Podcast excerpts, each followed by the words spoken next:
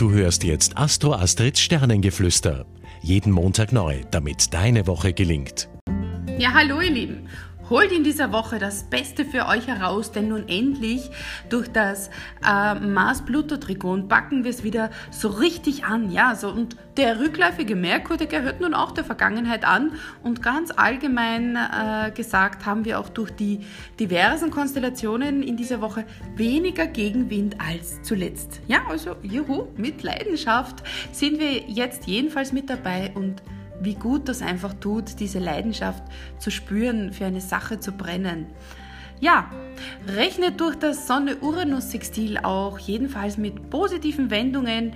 Es geht bergauf diese Woche. Und um es auf den Punkt zu bringen, nehmt euch für diese Woche wichtige Themen, Sachen vor.